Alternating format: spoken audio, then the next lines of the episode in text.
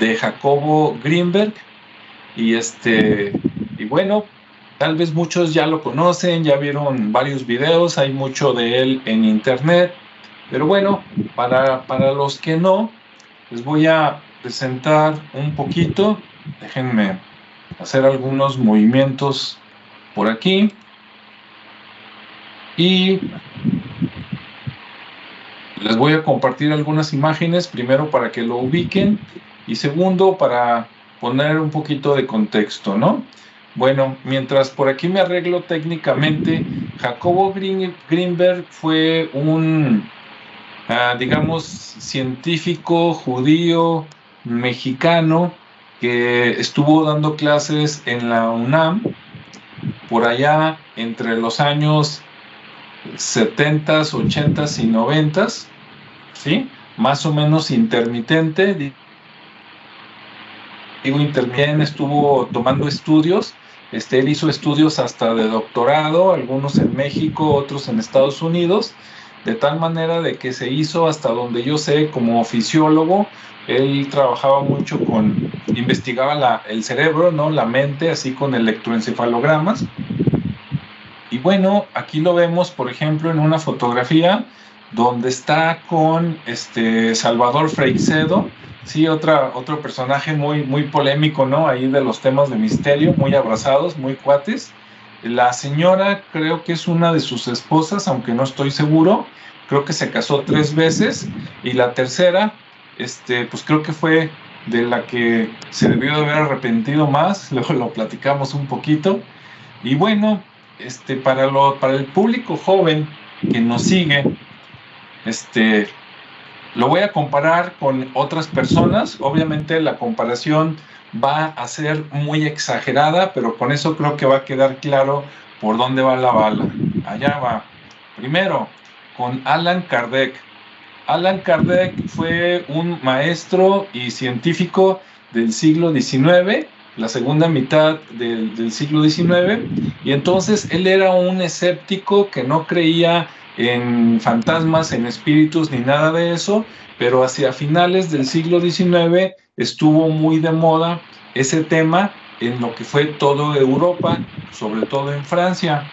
Entonces unas personas lo contrataron a él para que hiciera investigaciones y digamos que desenmascarara a los charlatanes y entonces él dijo de seguro van a ser todos y resulta que no, resulta que sí descartó a muchos, pero encontró casos reales y gente que tenía digamos el don de comunicarse con otras entidades y bueno fue todo todo un, suceso no y uno de escribió varios libros y uno de sus libros más famosos es este que estamos viendo ahí el libro de los espíritus. Bueno, eso fue en el siglo XIX. Ahora lo voy a comparar con otros, para que haya para todas las edades. ¿Sí? Bien. Para los que eran jóvenes allá en los noventas, aquí tenemos al, al, este, al agente Mulder y el agente Scully de la serie que tuvo mucho éxito por allá en los noventas, que se llamó Los Archivos X o Los Expedientes X, ¿no? Si tú nunca la viste, no te puedes morir sin meterte a YouTube y buscar por ahí X-Files o Archivos X y ver la serie completa para que veas, ¿no? Estaba buenísimo, investigaban archivos, ellos eran agentes del gobierno de Estados Unidos, este, él era muy creyente de lo paranormal y, ella era como la antítesis de él, los hicieron hacer equipo a fuerzas para que eh, ella probara científicamente lo que él encontraba, ¿no? Entonces hubo de todo. Salieron platillos voladores, salió Sasquatch, salió todo, ¿no? Pero está muy interesante. Bueno, este, por último, aquí tenemos al Doctor Strange, para lo que son de las nuevas generaciones. Para los que no lo conocen, muchos dirían que el Doctor Strange es un mago, pero resulta que no, o bueno, depende cómo lo veas. Lo que pasa es que lo que él aparentemente maneja como magia resulta que es tecnología muy avanzada. Entonces, como es muy avanzada, se ve como si fueran hechizos y magia, pero realmente este, todo tiene este, matemáticas y ciencia, ¿no? Bueno, Entonces, en ese campo andamos. ¿Sí? Ok. Me regreso aquí a Jacobo y nos vamos a ir directo a, a el fin de su, si no de su vida, por lo menos de su vida pública. En algún momento, en diciembre de 1994, o sea que hoy estuviera cumpliendo un año más, desapareció Jacobo.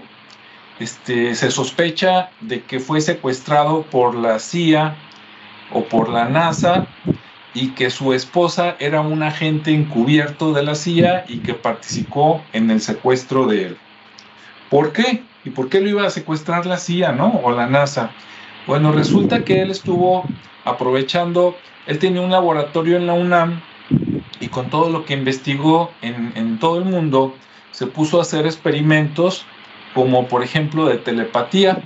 Separaba a dos personas en cuartos contiguos primero, después más lejos, y les ponía electrodos y entonces a uno, como en las películas, le enseñaba una imagen y le decía que se concentrara en la imagen y el otro que estaba al lado, que podrían ser este, amigos, hermanos, ¿verdad? Trabajó mucho con niños también, con adultos, pero también con niños. Entonces eh, el otro recogía la imagen mentalmente, ¿sí? Eran casos de telepatía y en eso avanzó mucho. Después eh, cuenta la leyenda, que no me consta, que cuando quiso avanzar más, como que quiso presionar a los niños a que desarrollaran más habilidades y los niños ya no quisieron porque como que empezaron a percibir ciertas cosas o entidades y mejor ellos y los papás dijeron hasta aquí. Cuando secuestran a Jacobo Greenberg, él estaba a punto de viajar a la India porque iba a ser, digamos, el gran experimento de su vida. Iba a tratar de comunicar ese mismo experimento que él hacía en la UNAM de cuarto a cuarto, lo iba a hacer, pero con una persona en México y otra persona en la India. Así, ¿no? De medio, medio mundo de separación. Entonces iba a ser así como que wow, y precisamente cuando ya tenía todo listo y estaba como a cuatro días de tomar el avión para irse a la India, este, se sabe que desaparece, estaba con su esposa, aparentemente no se les vuelve a ver, después este, tratan de investigar, ¿verdad? Pues lo reportan como desaparecido, sus compañeros de trabajo no lo encuentran, no saben nada de él y entonces eh, asignan a un investigador en México y ese investigador empieza a atar cabos y le llegan noticias de que, si no me equivoco, en el estado de... A lo mejor me equivoco, ¿eh? pero ahí va. Eh, en, cerca de Dallas o cerca de Las Vegas, por ahí eh, a él le llegan noticias de que se vio a Jacobo con su última esposa siendo recogidos por dos hombres de negro, así los clásicos trajeados en coche grande que salen en todas las películas de ovnis y que pues van por él, por las buenas o por las malas, se suben a un avión, una avioneta, por ahí en un aeropuerto pequeño, no en el aeropuerto grande, y nunca más se vuelve a saber de Jacobo Greenberg, ¿no? Esa es como la historia rápida. Ahora sí, este, déjenme volver a dar aquí algunos clics para que todo esté bien. Dejo de compartir. Y bueno, pues aquí me gustaría escuchar los comentarios no sé quién se aviente primero, si Ricardo o Rodrigo. Adelante. Como quieran. Bueno, pues viene. Ninguno, ¿verdad? A ver, Ricardo, aviéntate. ¿Qué opinas? Eh, bueno, de, de, Jacobo, pues lo que más me llamó la atención de su, obviamente tiene una, larga carrera y, ha aplicado su método científico al estudio de cosas incluso paranormales en el sentido del chamanismo, por ejemplo, o, de la, o del tema cuántico. Y, y, sobre todo lo que me llamó mucho la atención fue cómo surge una de sus inquietudes por descubrir qué es la luz, porque todo parte a través de eso, ¿no? Y, y toma ahí, creo que es en el Génesis, donde dice, y se hizo la luz. Entonces él trata de explicar este, ese, ese fenómeno de qué es la luz, ¿no? Y, cómo se genera la luz y dónde existe. Entonces, como que de ahí se empieza a obsesionar por esa cuestión y empieza a descubrir muchas cosas, obviamente ya en niveles cuánticos, en, niveles energéticos, y que al final la luz no se hace presente. O sea, aun cuando, cuando el fenómeno eléctrico o la consistencia eléctrica permanece, la luz no se hace presente. Entonces él, él comienza a generar una tesis respecto a que la luz no, no existe, o, por lo menos tal como lo concebimos nosotros, no, no es algo que se pueda ver ni adentro ni afuera, en tanto al tema eléctrico que, que compone el cuerpo, en el tema, por ejemplo, neuronal, que es lo que él estudió mucho, la parte del, pensamiento y de la expansión del, de la conciencia y, eso se me hizo muy interesante porque, digo, desde el aspecto que se puso a estudiar con un método científico el fenómeno chamánico, ya se me hizo así como que, oye, pues qué, qué interesante que, que, trató de descubrir o de, eh, sí, pues de descubrir si realmente era una estafa o una, o una realidad, ¿no? Entonces, al ver que eso que parecía no tener explicación, en el caso de las curaciones eh, que se hacían, lo que hacen los chamanes, eh, pues bueno, él, él, empieza a ver que sí es realmente un, fenómeno que existe, sin embargo no tiene una explicación lógica, pero bueno, empieza a hacer ese estudio y, por ahí convive con una chamana que se llama Pachita y, hace toda una, pues toda una historia, ¿no? Incluso ahí está documentado está bastante interesante, por lo, que, por lo poco que pude leer, no he leído toda su, su obra, obviamente que es muy vasta, pero sí, sí se me hizo muy interesante porque lo toma con una seriedad que no cualquiera lo ha hecho y que generalmente las personas que, que ocurren o van con estas personas, pues siempre es porque ya es la última la última opción que tienen dentro de su enfermedad o dentro de lo que andan buscando, es como el último recurso. Sin embargo, él toma esa seriedad, lo empieza a buscar, lo empieza a documentar y ve que, hay, que hay un fenómeno cuántico en, esa, en esas curaciones que realmente existen y que se dan, pero que no tiene una explicación lógica, como lo mencionaba. Y que derivado también de esas investigaciones empieza con el tema de la conciencia y, y de alguna manera en su teoría ¿cómo se llama? Sintérgica, porque es una, una combinación de la palabra síntesis y, y energía, creo. Entonces ahí hace esa fusión de esa palabra y encuentra que hay una serie de capas o trama en la realidad que en pocas palabras viene a descubrir como la Matrix, lo, que, lo que en algún momento vimos en la película Matrix. Él viene a descubrirlo de una manera muy científica, con una teoría muy, muy clara, Obviamente no es, no es sencilla. Eh, hay, que, hay que aventarse ahí, hay que tener muy abierta la, la mente para poder verlo de una manera como disruptiva y, cambiar el paradigma, porque al final es, es, complejo no entender esa parte. Y, cómo el continuo, el continuo de energía en el espacio-tiempo permite generar una realidad. Eso se me hizo como muy, muy interesante porque de alguna manera eh, define muy claramente que, que, al ser un continuo eh, y que es personal, que de alguna manera cada persona tiene su propia percepción de la realidad, pues empezamos a tener múltiples realidades que de alguna manera convergen y se, y se, se acoplan y coexisten para poder sobrevivir, ¿no? para poder llevar una relación como la que llevamos actualmente en esta realidad, pero que si la vemos al nivel teórico que él se fue, muy estructural, pues sí te hace ver como que es como que fuera separado, ¿no? Como que si fuera una realidad separada, una matrix independiente, eh, pero eso ya es como a nivel muy cuántico, ¿no?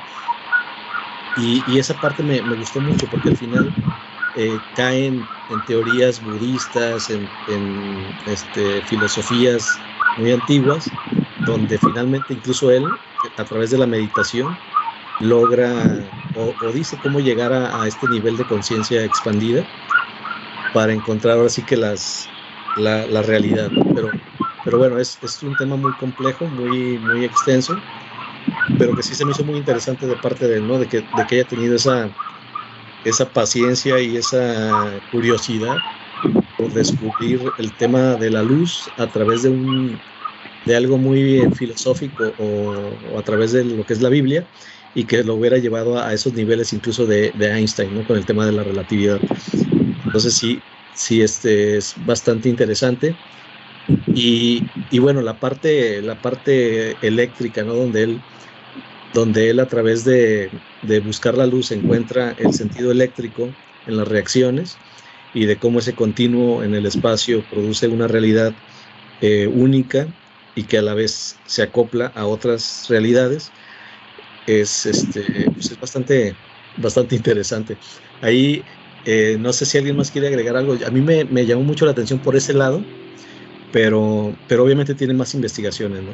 Eh, a mí en la parte del, tema de la conciencia expandida me gusta mucho porque de alguna manera en, cuando uno medita, eh, en realidad está haciendo una conexión, hace una conexión con, una energía y, y, realmente se expande esa, esa conciencia y logras conectar con otras conciencias que, que, a través de eso logras tener información que existen en, en esas capas y que de repente tienes, tienes respuestas, ¿no? Y creo que él, a través de esas prácticas que estuvo realizando, empezó a obtener respuestas de, esa, de esa parte que encontró en, esa, en esas capas multidimensionales o, o, multicapa de conciencia, que se encontró a lo mejor hasta con el, con el tema de la, de la conciencia universal, por así llamarlo, donde había la información suficiente para para seguir investigando y, seguir transmitiendo información.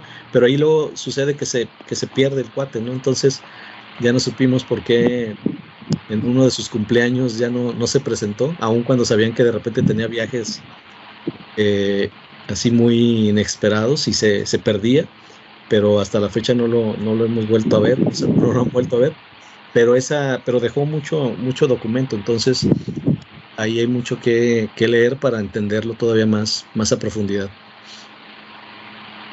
Sí, dejó muchos libros por ahí para quien quiera buscar en, Amazon o en Internet. Le pone Jacobo Greenberg y salen por ahí, este, no sé, 20, 30 o quién sabe cuántos libros y artículos, como para que llegue alguien más o menos con el mismo nivel e interés, lo retome y vaya un paso más allá, ¿no? ¿Tú qué opinas, Rodrigo?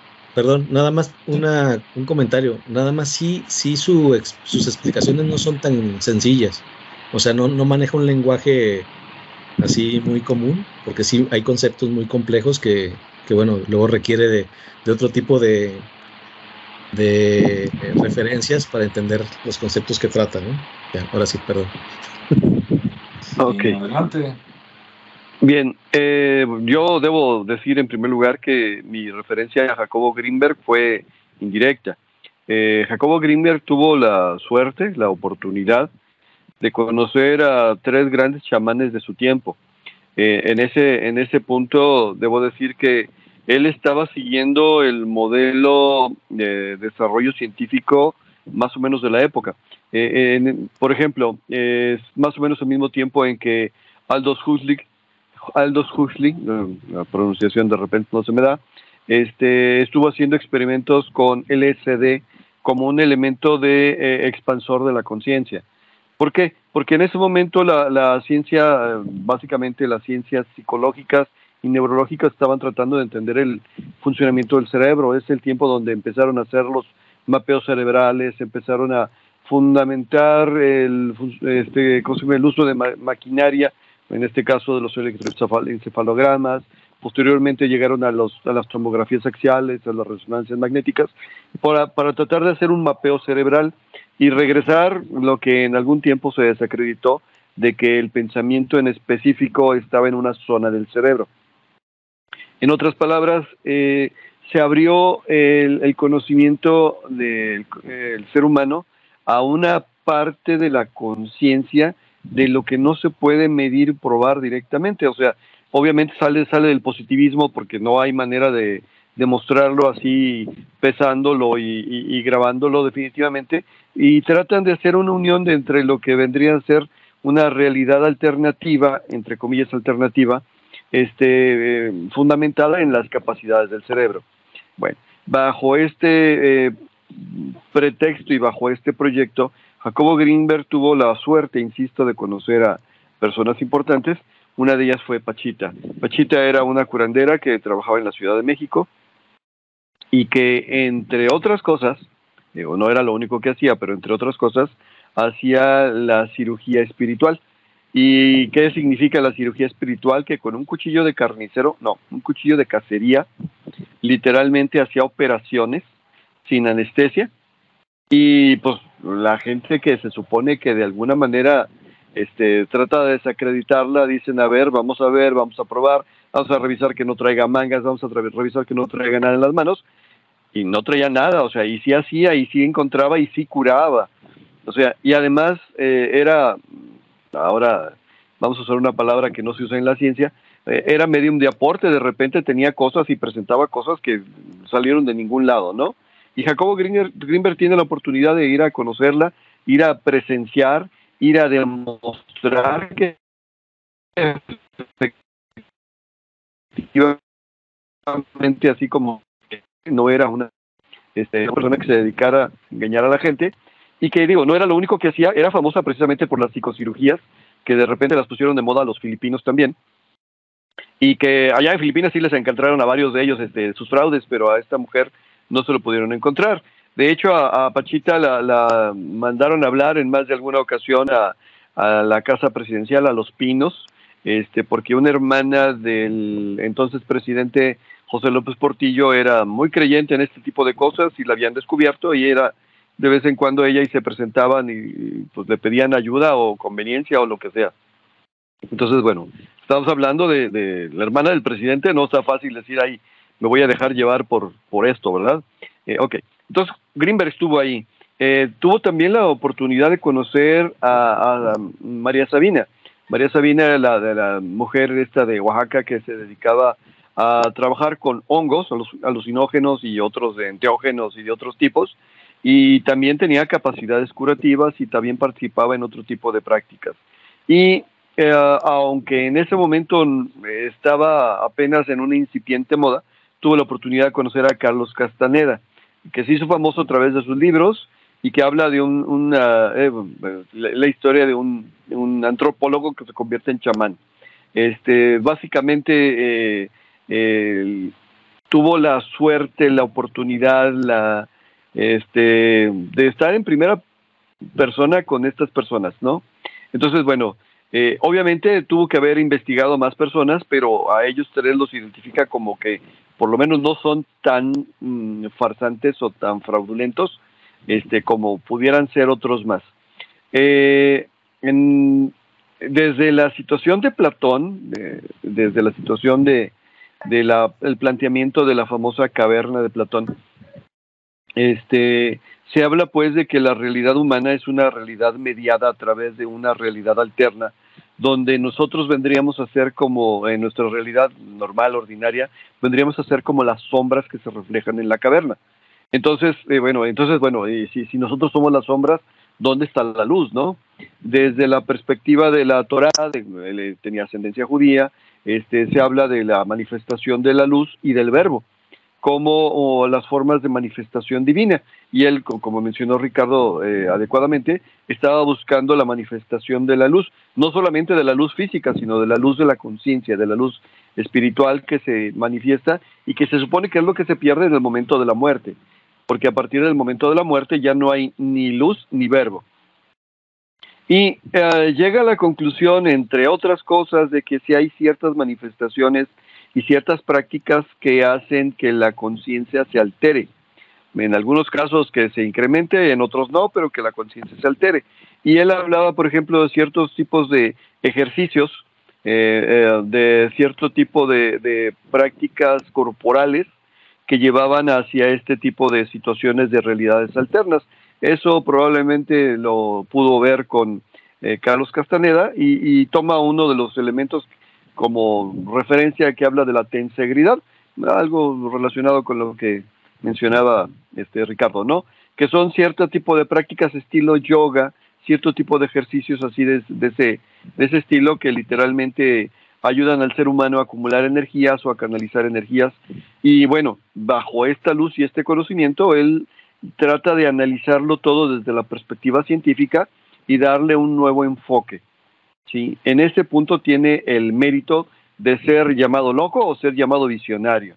recuerden que de alguna manera todos los científicos que se han atrevido a ir un paso o dos pasos adelante de lo que va el resto de la población científica, siempre ha sido llamado loco y cuando se comprueba o se demuestra que este, ha tenido razón, pues se convierten en visionarios. En el caso de Greenberg es algo parecido, ¿no? O sea, sí, en ese tiempo se estaba estudiando el cerebro, sí, en ese tiempo se estaba estudiando realidades alternas, sí, en ese tiempo es el tiempo de los eh, estudios de los fenómenos paranormales en todo el mundo, no nada más en México, en Estados Unidos, en Rusia, en todo lo demás. Y bueno, él, él puso su grano de arena desde acá pero él tuvo la suerte de tener de primera mano estas tres personalidades y otras más probablemente, lo que le llevó a una comprensión un poquito más ah, cercana y certera, mm, por lo menos a lo que en algunos otros lados ah, han dicho. Ah, no, no están por demás decir, por ejemplo, que los rusos eh, tenían a, Nina Kulagina, Kulagina, que era manifestaba cuestiones así de, de, ¿cómo se llama? Mover los objetos, telequinesis. Pero bueno, la, situación es que en este caso Jacobo Greenberg, pues estuvo en primera mano con, curanderos, con chamanes, con personas que, demostraron ser fidedignos y por lo tanto lo ayudaron a acercarse un poquito más a ese camino hacia esa verdad que si bien todavía no entendemos o no conocemos, este, de alguna manera nos está acercando a una comprensión más profunda de la realidad o de las realidades. Eh, ese sería mi comentario. Muy bien. Y bueno, sí, de, lo que comentó este Ricardo, tanto Ricardo como Rodrigo, complementando un poquito, pues sí, no solo Pachita tenía comunicación directa con el presidente de la República, como dice Rodrigo, ahí con José López Portillo, a través de su hermana, no me acuerdo si se llamaba Margarita o algo así, sino que, este, eh, de hecho, la hermana del presidente es el que le presenta, eh, es el que hace, eh, ella es el contacto entre Jacobo y Pachita. O sea, ella ya conocía a Pachita en un evento conoce a Jacobo Greenberg y entonces invita a Jacobo Greenberg a Los Pinos, allá en México, este, una vez que iba a ir Pachita para ponerlos en contacto, ¿no? Entonces así, así están las cosas. Lo comento porque la gente normal, digo, ahorita ya estamos en otros tiempos, ¿no? Afortunadamente, pero hace 20, 30 años mucha gente decía, no hables de estas cosas, van a pensar que eres un ignorante, que eres un loco, que no sé qué, y resulta que mientras más alto lo hablas en la jerarquía de una empresa, no se diga en el gobierno, pues no, no solo no se ríen de ti, sino que te jalan acá para el equipo a ver si los puedes ayudar, a veces por las buenas, a veces por las malas, ¿no? Y entonces ahí está una, una prueba más. Sí, no sé, Ricardo, si tienes un comentario de lo que dijo Rodrigo o algo más.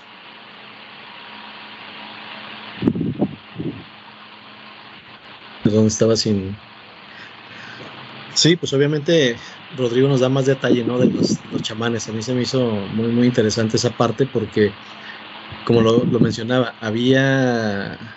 O sea, él fue a observar y a, de alguna manera tal vez a desmitificar el, tema, ¿no? O a descubrir que, era una falsa, una falsedad lo que hacían, pero se encontró con esa sorpresa de que realmente, como decía Rodrigo, había esa, esa experiencia, eh, incluso se materializaban las cosas ahí mismo, ¿no?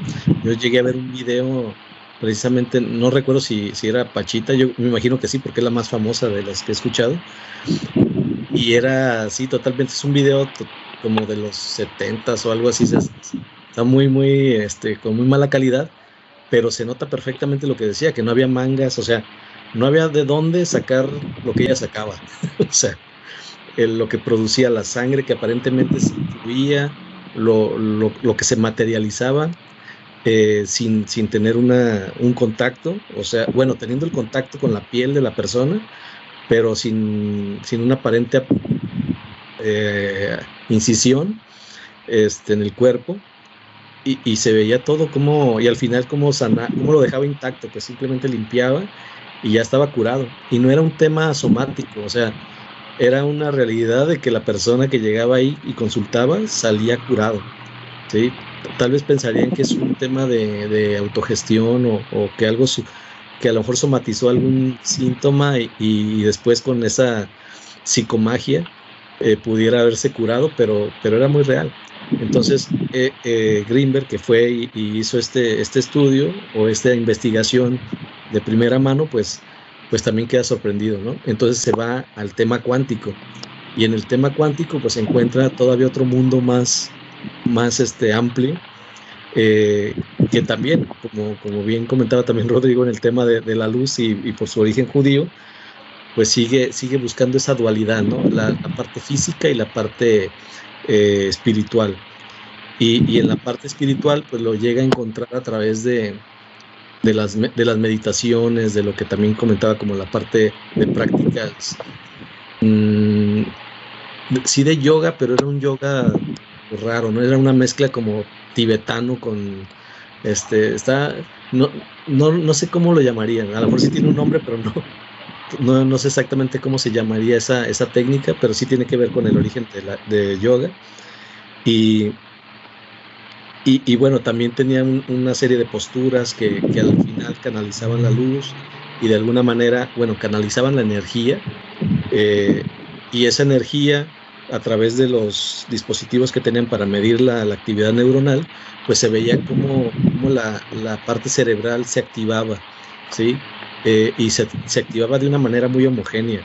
Entonces era muy interesante.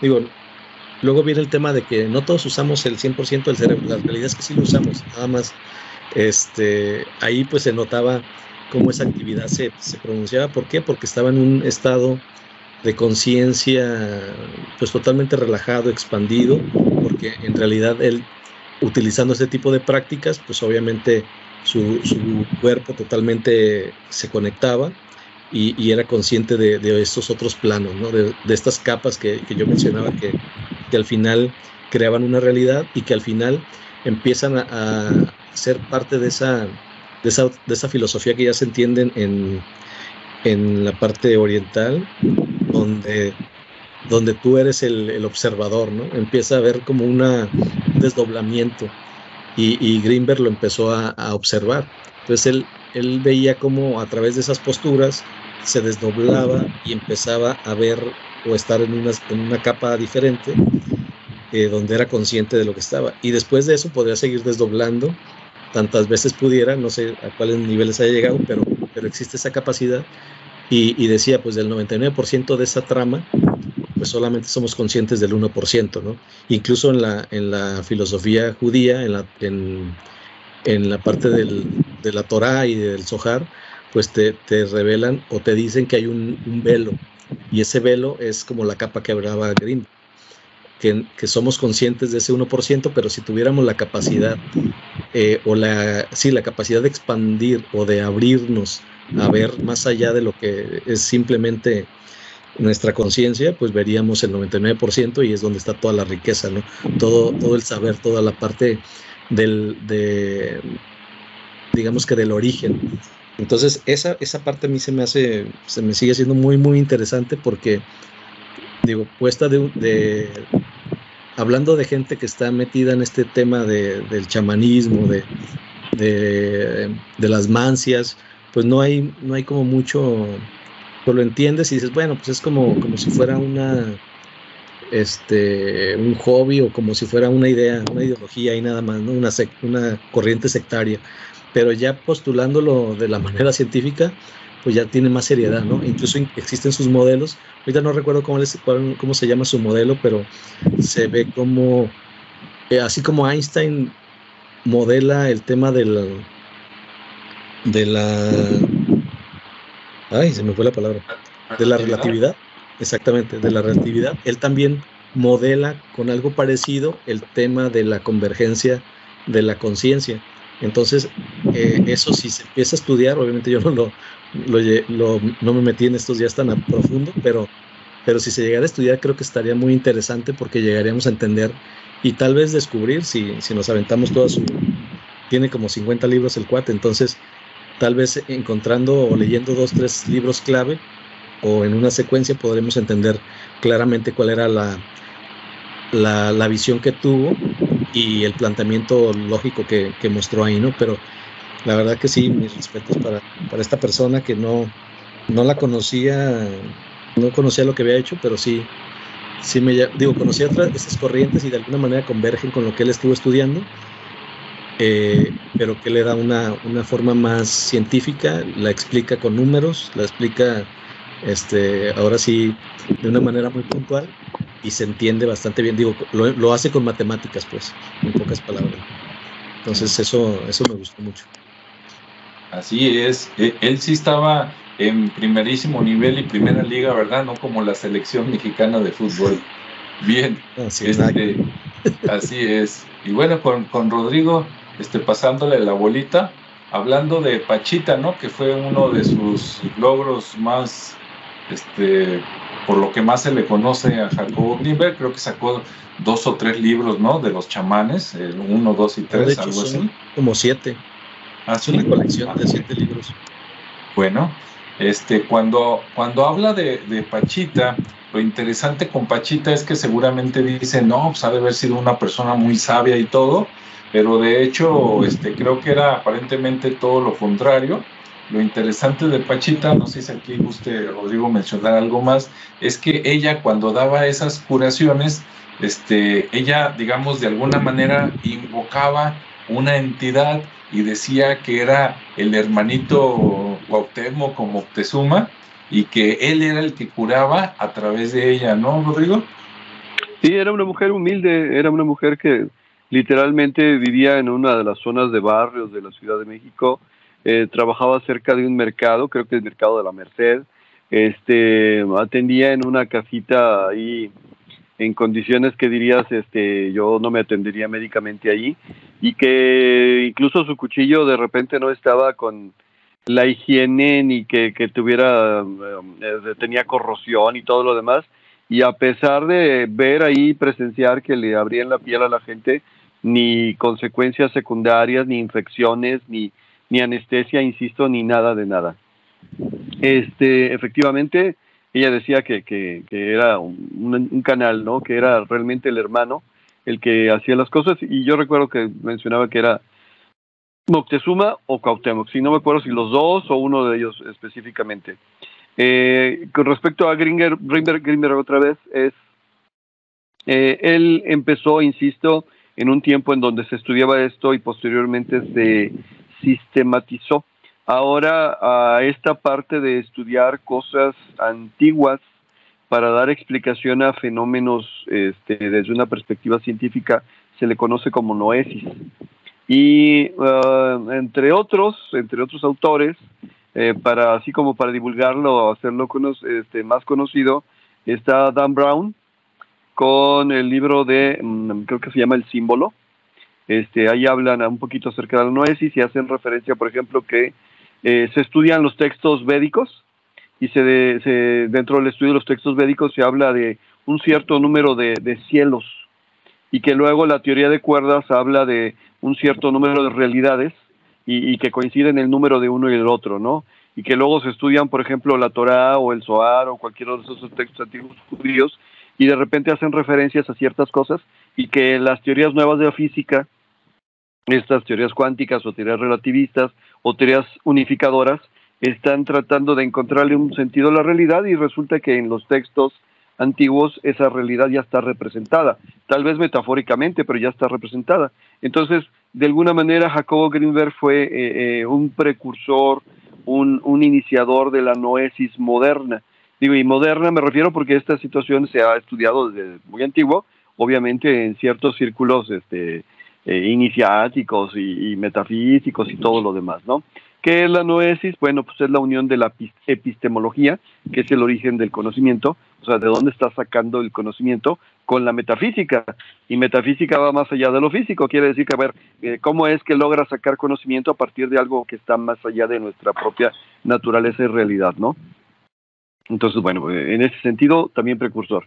Ya hablando de su desaparición, bueno, si yo tuviera tres esposas, yo también me hubiera desaparecido.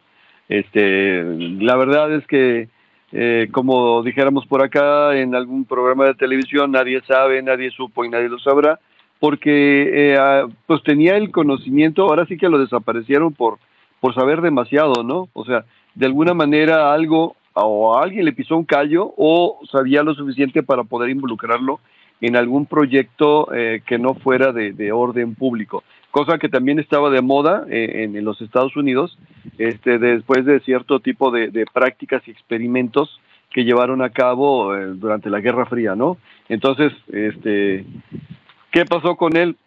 Yo no lo sé, pero lo que sí puedo decir es que sí, a él lo desaparecieron como en las películas por saber demasiado. Muy bien. Y bueno, para la gente, para que le dé este, más curiosidad buscar a Greenberg. Que realmente fue el, el investigador, el, el, que trató de interpretar lo que veía hacia la gente. Este, pues busquen de él. Este, si quieren buscarlo de Pachita o otras cosas que también investigó, todo es, todo es interesante, todo es sorprendente. Y para que digan, y para que investiguen y les den ganas, miren, cuentan que la operación más impactante o una de las más impactantes que hizo Pachita fue este una, un trasplante de cerebro y que lo hizo en tres operaciones, ¿no? Con una niña que la llevaron a clínicas normales y creo que se les pasó la mano con la anestesia, entonces la, dejaron con daño cerebral, así media idiota, y lo digo en el buen sentido de la palabra, no, no peyorativo, y entonces pues en, en todos lados le dijeron, no, pues ya ya se quedó así, ¿no? Ya la dañaron, ya no se puede hacer nada. Tuvo la suerte de llegar con Pachita y pues ahí Jacobo Grinder fue testigo de que de la nada, ¿no? Del éter o del aire, ahí de repente Pachita sacaba pedazos de cerebro y se los injertaba a la niña, a la cual previamente primero le hizo un agujero en el cráneo por su famoso cuchillo este, mágico y este y que pues después volvió la niña y en la tercera sesión la niña ya saludaba, ya reía, ya, ya estaba prácticamente normal, ¿no? Y la gente que nos está escuchando va a decir, no, no, no, no, ya se la prolongaron. No, pues investigue, vea, busque videos, busque libros y pues ahí está lo que dicen, ya si usted cree o no cree, ¿verdad? Pues ya es otra historia.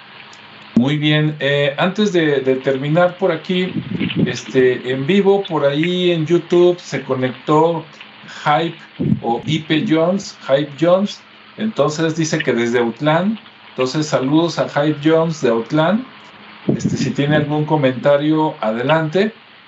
Si no, bueno, pues aquí vamos cerrando el tema. Digo, se podría hablar mucho, pero también se tendría que leer mucho, ¿no? Como dijo Ricardo, 50 libros, imagínense, para leernos todos, o simplemente uno, para leer un solo libro los tres y sobre él tratar de teorizar, pues haríamos 50 programas, ¿no? Ahora que si ustedes nos aguantan, pues este, digan en, en los comentarios y con gusto podemos comentar algún libro en específico de él.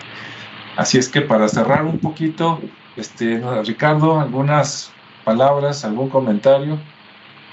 Sí, pues eso que comentabas, ¿no? Igual si, si a alguien le interesó el tema, quiere que nos, nos aventemos algún libro y luego lo comentemos en específico, porque hablar de, la, de manera general es como muy ambiguo, muy, muy vasto. Digo, creo que ahorita hicimos una síntesis muy interesante de lo que es Greenberg y, sus eh, actividades y de los personajes que se, que estaban ahí alrededor, pero sí su obra está bastante buena, eh, sobre todo analizando el, el, espacio de Minkowski, que básicamente es donde trata de explicar la parte del pensamiento de que siempre estamos en una parte del pasado, obviamente que hacemos un viaje del pasado y lo recorremos y lo podemos recorrer en el futuro. Entonces, ahí, por ejemplo, también eh, Rodrigo planteó el tema de la, de la teoría de cuerdas, que está muy relacionada con el tema del espacio-tiempo y de las múltiples realidades que se, que se relacionan con la física cuántica. Entonces hay, una, hay un sinfín de conceptos científicos muy, muy interesantes que están alrededor de todo esto y que si bien él, él hizo una investigación profunda y detallada de la parte chamánica que, podría ser como muy común para ciertos, ciertas personas o, no muy, o poco interesante para otras, pero que al final, pues si le dedicó esa cantidad de libros, pues quiere decir que hubo cosas muy inexplicables que, que, al final a lo mejor tuvieron algún sentido, ¿no? Si no, no creo que hubiera tenido, estoy más auspiciado por la Universidad Autónoma de México, eh, entonces pues creo que sí, sí vale la pena este, leer un poquito más y, y conocer esa, esa, esa parte teórica de, de la explicación del espacio-tiempo, que a mí se me hizo también muy, muy interesante y, y, de cómo eso luego converge con la, con la expansión de la conciencia, ¿no? Y que luego después con este cuate, un, un, italiano, un francés, perdón, se va hacia el desdoblamiento del tiempo, pero todavía algunos años más adelante. Entonces, pues yo invitarlos a que, a que conozcan un poquito más la obra, obviamente yo también estoy invitado a hacerlo, porque no, no, no conozco mucho de, del tema, pero lo poco que descubrí, pues la verdad se me hizo muy, muy interesante eh, y creo que vale, vale la pena y sobre todo entenderlo y practicarlo, porque creo que al final de cuentas lo que está ahí documentado es, es para hacerlo práctico y, experimentarlo, ¿no? Porque, como bien comentaron, sabía demasiado, tal vez llegó a conocer esa, esa forma de llegar ahí, de conocer, eh, a lo mejor de, de, moverse en el tiempo, en el espacio-tiempo, no lo sé, pero pues por algo, por algo está ahorita oculto, O, no sé si ya no viva, pero al final de cuentas por algo lo, lo detuvieron en su investigación o lo llevaron a investigar de otra forma en otros lugares con, con ese conocimiento tan avanzado que ya traía. Pero bueno, me apasiona conocerlo. Sí, muchas gracias Ricardo. Rodrigo. Pues yo nada más despedirme y decir, bueno, eh, la verdad es que son temas que son complicados de seguir. Primero porque eh, se ocupa eh, cierto nivel de conocimiento, dado que se pone a explicar a nivel científico. En otras palabras, eh, como buen investigador, profundizó y profundizó y profundizó y profundizó, tratando de establecer una teoría, coherente. No siempre lo logró, pero en muchas de ellas siempre este, llegaba a una conclusión que podría determinarse como lógica en temas que literalmente desde la realidad ordinaria pues no lo tienen. Este, pero por otro lado, no deja de ser interesante, ¿no? Entonces, bueno, pues sí, hay que conocer más y a ver qué, qué, qué surge de ello. Muy bien, pues sí, ya escucharon, entonces esperemos que este tema haya sido interesante para ustedes. Sí, un científico mexicano, judío, no sé por qué, pero a nivel internacional, no solo en México, cuando se pone uno a ver casos de paranormales, este, ovnis o algo, luego, luego salen los Estados Unidos, luego, luego sale un judío, luego, luego sale un científico, y aquí pues está un poquito amalgamado en, todo, ¿no? Entonces los invitamos, invitamos a que busquen más de Jacobo Greenberg, que vean también los nombres, las personas que, con las que él tenía contacto, ¿no? Eh, tanto ahí en la presidencia, Pachita, este, Carlos Castañeda, que de hecho sí se conocían y se visitaban este, de vez en cuando, Salvador Freixedo, etcétera, es un mundo de misterio muy interesante, ¿no? Entonces, a ustedes les interesa, pues para que busquen un poquito más. Y bueno, pues les agradecemos el, el tiempo, déjenos sus comentarios y pues nos vemos y escuchamos en el siguiente espacio, ¿verdad? Claro que sí. Muchas gracias. Hasta luego. Hasta luego.